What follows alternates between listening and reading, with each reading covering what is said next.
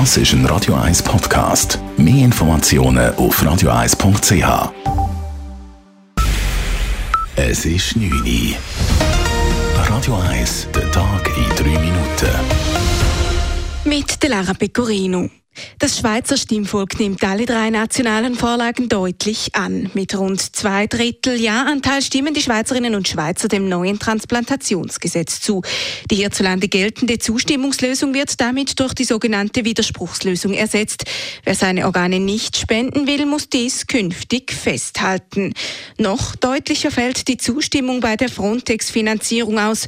Über 70 Prozent der Stimmenden wollen den Beitrag zur Finanzierung der EU-Grenzwache erhöhen.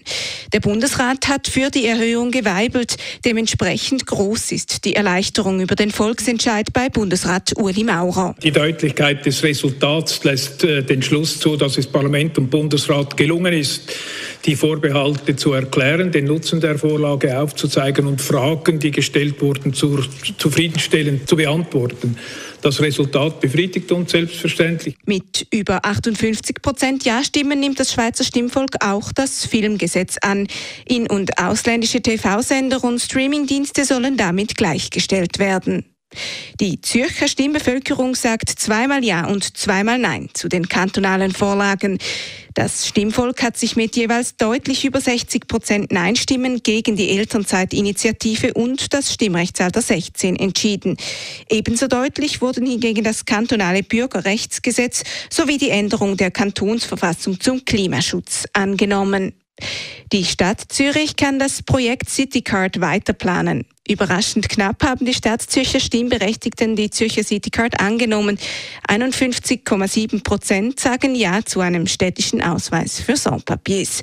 Stadtpräsidentin Corinne Mauch zeigte sich erleichtert, dass man mit dem gesprochenen 3 Millionen Kredit nun die Planung weiterführen kann. Es ist ein Kredit, der uns ermöglicht, die Arbeiten voranzutreiben.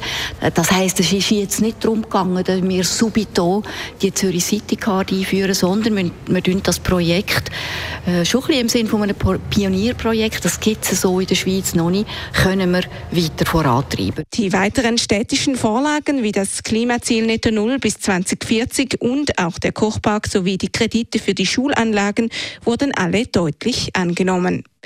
Auch Schwedens Regierungspartei stimmt für ein NATO-Beitrittsgesuch. Das teilten die regierenden Sozialdemokraten nach ihrer heutigen Sondersitzung mit. Damit ist ein weiterer wichtiger Schritt auf dem Weg zur Aufnahme Schwedens in das Militärbündnis vollzogen. Auch das Nachbarland Finnland steuert auf den NATO-Beitritt zu. Finnlands Regierung hatte zuvor bereits mitgeteilt, ein Beitrittsgesuch stellen zu wollen. In beiden Ländern muss nun noch das Parlament über die NATO-Mitgliedschaft debattieren. Zum Sport. Lugano gewinnt das Schweizer Fußballcup-Finale überlegen. Die Luganesi bodigen den FC St. Gallen im Berner Wankdorf-Stadion mit 4 zu 1. Lugano krönt sich damit zum vierten Mal in der Vereinsgeschichte zum Cup-Sieger. Es ist der erste Cup-Sieg seit 1993. Die Ostschweizer indes warten seit nunmehr über 50 Jahren auf den Titel. Radio 1 Wetter. In der Nacht ist örtlich mit Gewitter zu rechnen. Morgen Montag ist es dann durchzogen. Es ist sonnig, der ganze Tag ist aber auch mit Regen oder Gewitter zu rechnen. Es wird nochmal warm. Temperaturen die steigen auch morgen auf bis zu 25 Grad.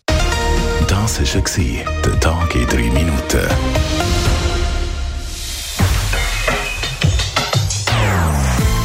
Non-Stop-Musik auf Radio 1. Bei uns klingt Musik einfach besser.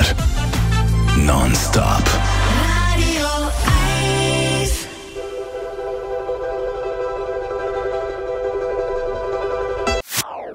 Das ist ein Radio 1 Podcast. Mehr Informationen auf radio1.ch.